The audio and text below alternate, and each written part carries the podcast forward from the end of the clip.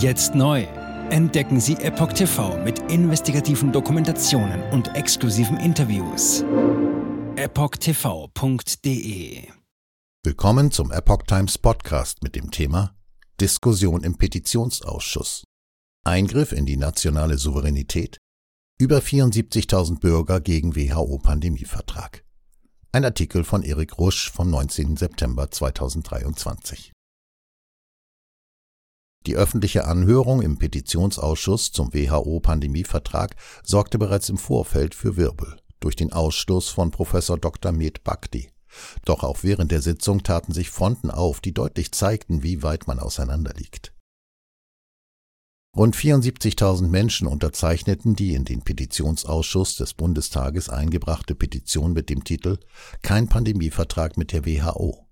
Da die Petition das notwendige Quorum von 50.000 Unterzeichnern erreichte, wurde die Petition am 18. September in einer öffentlichen Sitzung des Petitionsausschusses beraten. Epoch Times war vor Ort.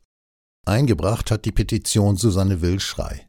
Die zweifache Mutter begründet ihre Bedenken damit, dass ein Abschluss eines Pandemievertrages mit der WHO für Deutschland mit erheblichen Einschränkungen und dem Verlust der Grundrechte verbunden wäre.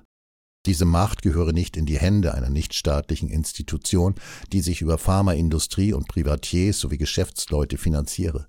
Es bestehe aus ihrer Sicht ein Interessenkonflikt. Petentin. Geldgeber erwarten Gegenleistung. Wenn ich Geld von jemandem bekomme, erwarten die Geldgeber auch etwas von mir als Gegenleistung. Die Frage sei, was erwarten diese Unternehmen? Warum sollte ein Staat einen nationalen Verantwortungsbereich auslagern, so dass seine Bürger darauf keinen Einfluss mehr haben? Der WHO die Macht zu geben, widerspreche jeder nationalen Verfassung, ist sich Wilschrei sicher. Sie fordert daher von der Bundesregierung, dem Pandemievertrag mit der WHO nicht zuzustimmen. Die WHO sei in ihren Augen nicht vertrauenswürdig, so die Petentin im Verlauf der Sitzung. Während der Corona-Pandemie habe die WHO ausschließlich auf den mRNA-Impfstoff gesetzt, obwohl dieser vor seinem Einsatz nicht ausreichend getestet worden sei. Die Impfung als einzige Therapie, die helfen könne, darzustellen, ergebe Sinn, wenn man mit vielen Impfstoffherstellern und auch Forschungsinstituten zusammenarbeite. Man hätte diese Impfstoffe vor der Freigabe eigentlich weitgehend und ausgiebig untersuchen müssen. Das wurde offensichtlich nicht getan, sonst hätte man bereits im Vorfeld folgenschwere Probleme mit dieser Impfung festgestellt, so die Wahlthüringerin.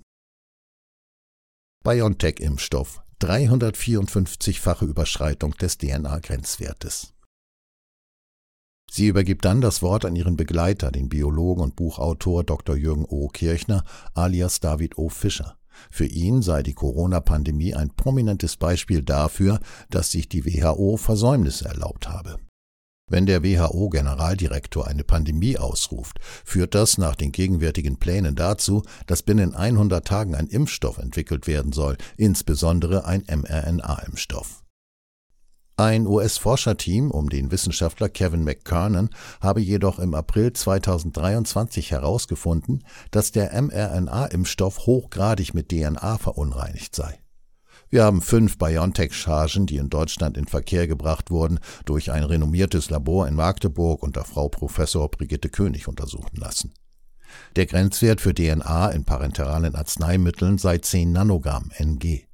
Gefunden wurden in den Proben 2835 Ng, 2434 Ng, 1014 Ng, 3540 Nanogramm und 834 Ng DNA-Material. Das sind gigantische Überschreitungen von einem Grenzwert für ein wirklich sehr bedenkliches Arzneimittel. Einlagerung der DNA in Eierstöcken. Der mRNA im Stoff werde nach Daten, die die australische Zulassungsbehörde veröffentlichte, im ganzen Körper verteilt, unter anderem in den Eierstöcken, so der Forscher weiter. Dann richtet er sich an die Vorsitzende des Ausschusses. Frau Vorsitzende, was wollen Sie Ihren geimpften Mitbürgerinnen mitteilen, die noch gebärfähig sind oder erst gebärfähig werden? Wie soll damit umgegangen werden, dass DNA in die Eierstöcke der geimpften Frauen indiziert wird? Er habe schriftliche Beweise dafür vorbereitet, die er gerne an die Teilnehmer des Petitionsausschusses ausgeteilt hätte. Das wurde uns von der Vorsitzenden untersagt. Wenn jemand die Beweise sehen wolle, könne er das auf seiner Website tun, so der Biologe.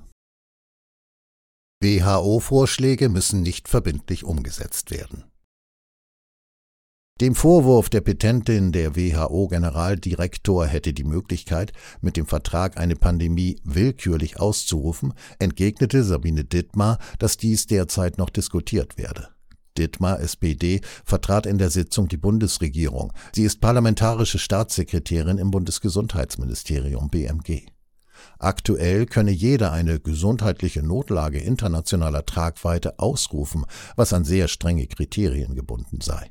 Selbst wenn aber eine Pandemie ausgerufen werde, liege es in der Entscheidung der einzelnen Länder, wie mit der Problematik umgegangen wird. So die SPD-Politikerin weiter. Laut ihrem mitanwesenden Ministeriumsmitarbeiter würde die Ausrufung nicht zu Grundrechtseingriffen führen. Die WHO-Vorschläge müssten laut ihm nicht verbindlich umgesetzt werden. Ziel des Vertrages, den die 194 WHO-Mitgliedstaaten derzeit miteinander verhandeln, sei es, die Zusammenarbeit zwischen den Staaten zu aktivieren, ohne Maßnahmen für einzelne Staaten vorzuschreiben, so der BMG-Mitarbeiter. Er verwies darauf, dass man aus einem Vertrag auch wieder aussteigen könne. Aktuell gäbe es noch keinen Vertragsentwurf, man hätte sich zunächst auf ein Erarbeitungsgremium mit staatlichen Vertretern aus den sechs WHO-Regionen geeinigt.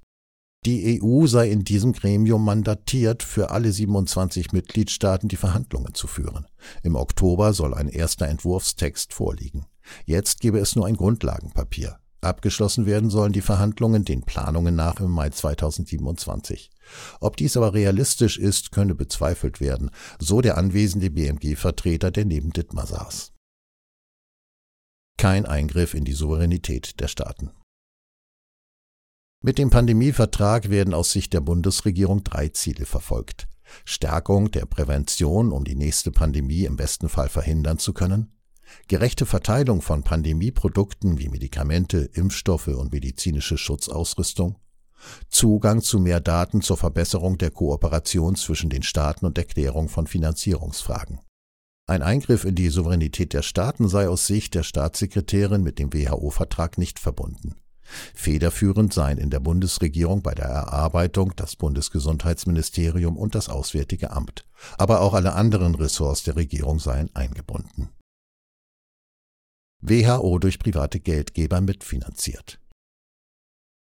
Was den von Susanne Wilschrei kritisierten Einfluss privater Geldgeber auf die WHO angeht, so verwies Dittmar darauf, dass nur ein Bruchteil der zur Verfügung gestellten Gelder von privater Seite kämen. 90 Prozent des Etats brächten die Mitgliedstaaten oder die von ihnen getragenen internationalen Organisationen auf. Die Zulassung von Impfstoffen habe zudem nicht mit dem aktuell verhandelten Vertrag zu tun. Die WHO sei nicht für die Zulassung von Impfstoffen zuständig, so die Gesundheitsstaatssekretärin. Dem hielt die Petentin entgegen, dass die Bill und Melinda Gates Stiftung im Jahr 2021 der zweitgrößte Geldgeber der WHO mit rund 10 Prozent des Gesamtbudgets war, so Wilschrei. Die Gavi Alliance, eine Impfallianz, an der mehrere Impfstoffhersteller beteiligt seien, liege mit ihrer Spende ungefähr in der Mitte, führt Wilschrei weiter aus. Diese Kombination sieht die Petentin kritisch, denn es gab in der Pandemie nur diese Corona-Impfstoffe, nur diese Therapie war angesagt. Alle anderen Medikamente und Behandlungsmethoden wurden als nicht geeignet erachtet. Warum hat man nicht gesagt, wisst ihr was, wir gucken, was hilft und das nehmen wir dann? Warum musste es die Impfung sein? Es habe sich im Nachhinein gezeigt, dass sie überhaupt keinen Schutzmechanismus biete. Der Impfstoff hat die Viren nicht aufgehalten, die Geimpften waren weiterhin ansteckend und mussten weiterhin eine Maske tragen. SPD-Politikerin kritisierte Willschrei. Das Ausschussmitglied Tina Rudolph, SPD, selbst Ärztin, kritisierte die Petenten dafür, dass sie ihre Kritik an dem Pandemievertrag mit Kritik an der Corona-Impfung verband. Sie sei sehr dankbar, dass es gelungen sei, sehr schnell einen Impfstoff zu entwickeln. Das müsse auch bei einer nächsten Pandemie der Fall sein. Hier Zettel auszuteilen, die das eine belegen, ich glaube, das wird dem Anspruch von Wissenschaftlichkeit nicht gerecht, so die SPD-Politikerin. Wenn es, wie bei einer Pandemie, nicht nur um Deutschland geht, sondern auch um andere Staaten, dann braucht es ja eine übergeordnete Entscheidungsinstanz, wo eine Bündelung und eine Koordination zusammenläuft, so Rudolf weiter. Wenn es die WHO nicht gäbe, glaube sie, müsse man sie genau zu diesem Punkt erfinden. Auch Simone Borchardt, Ausschussmitglied der CDU, fand es schade, dass durch Susanne Wildschrei die unterschiedlichen Themen WHO-Pandemievertrag, Impfung und Nebenwirkungen vermischt worden seien. Ihr falle es daher schwer, darauf zu reagieren. AfD-Politiker Es geht um das Vertrauen. Der linken Politiker Sören Pellmann richtete ebenfalls Kritik an die Petentin. Vielleicht wäre es gut, wenn man sich auf Fach- und Faktenwissen beruft, wenn man eine Petition einreicht und nicht belegbare Dinge hier behauptet. Das halte er für schwierig. Ich bin übrigens ein großer Impffreund und mir ist die Impfung in allen Dosen bisher ganz gut bekommen, erklärt Pellmann. AfD-Vertreter Dirk Brandes hingegen zeigt Verständnis für die Ausführungen von Wilschrei.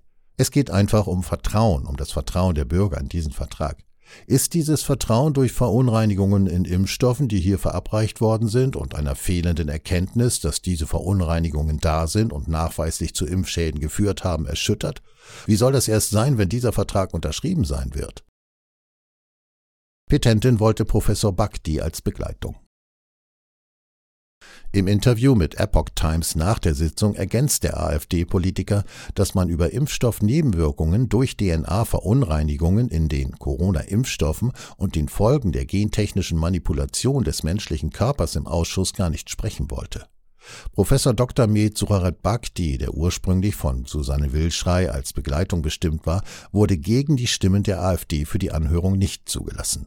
Das finde ich bedenklich und das möchte ich nicht sehen in einem Ausschuss, der Verfassungsrang hat. Die Tatsache, dass der Bundestag im Mai den Vertrag zur Stärkung der WHO beschlossen habe, um die WHO auch mit mehr Geldmitteln vor nicht gewollten Einflüssen zu schützen, zeige Brandes, dass diese hier heute durch die Regierung dargestellte Neutralität anscheinend nicht gegeben sei.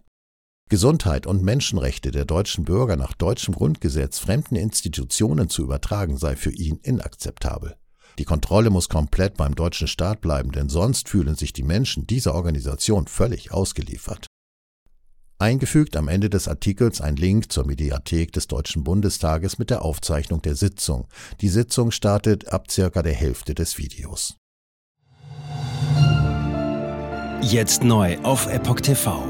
Impfgeschichten, die Ihnen nie erzählt wurden. Eine eindringliche und aufschlussreiche Dokumentation, deren Trailer YouTube nach drei Minuten entfernt hat. Schauen Sie für nur kurze Zeit die gesamte Doku kostenfrei. Jetzt auf epochtv.de. Ich war geimpft worden. Ich begann unkontrolliert zu zittern. Er verstarb 33 Tage später. Ich kann meinen Kopf nicht aufrecht halten. Dann brach ich zusammen, ganz plötzlich. Vom Start weg haben wir nicht die Bedingungen erreicht, die normalerweise erreicht werden müssen. Es handelt sich um eine Tragödie von beispiellosem Ausmaß. Aber die Bundesregierung und Behörden tun so, als sei alles in bester Ordnung. Wir suchten ein nahegelegenes Krankenhaus auf. Sie behandelten sie, als sei sie verrückt. Ich sehe das als einen ernsten Kampf, den Zusammenbruch der bürokratischen Strukturen zu korrigieren. Ich glaube, viele Menschen wissen auch gar nicht, dass sie einen Impfschaden haben. Umfassende Datensätze, die zeigen, dass wir einen Anstieg der Fehlgeburten um nahezu 300 Prozent ausgehend von ihren ihren eigenen Daten hätte Pfizer 2021 vom Markt genommen werden müssen. 300 Prozent bei Krebserkrankungen. Acht Seiten lang Krankheiten, die direkt mit dem Impfstoff in Verbindung gebracht werden. Eine Reihe diverser unerklärter Symptome. Und sie nahmen um mehr als 1000 Prozent zu. Mehr als 1000. Der Arzt weiß nicht, um was es sich handelt und wie er es behandeln soll. Es ist der Hammer, was die für Psychospielchen mit einem spielen. Sie tut nur so, das sind Falschinformationen. Praktisch keine Hoffnung auf Gerechtigkeit. Erkennt man es nicht, sieht man nicht die Notwendigkeit. Insofern war es ziemlich offensichtlich und das Krankenhaus wusste, dass etwas im Gange war. The virus stops with every vaccinated person. In other words, you become a dead end to the virus. Vaccinated people do not carry the virus, don't get sick. Wie hätte ich ahnen sollen, dass es das letzte Gespräch mit meinem Sohn sein würde? Sie wissen bis ins kleinste Detail, was da vor sich geht. All das kennen sie. Und dennoch eilt niemand der Wahrheit zu Hilfe. Die verborgene Krise. Impfgeschichten, die Ihnen nie erzählt wurden. Eine Originaldokumentation von Epoch Times. Jetzt kostenfrei auf verborgenekrise.de ansehen. Aufgrund von Zensur ist diese bedeutende Dokumentation nicht über die sozialen Medien teilbar. Leiten Sie diesen Link an Freunde und Bekannte weiter und tragen Sie so die Botschaft dieser mutigen Menschen in die Welt.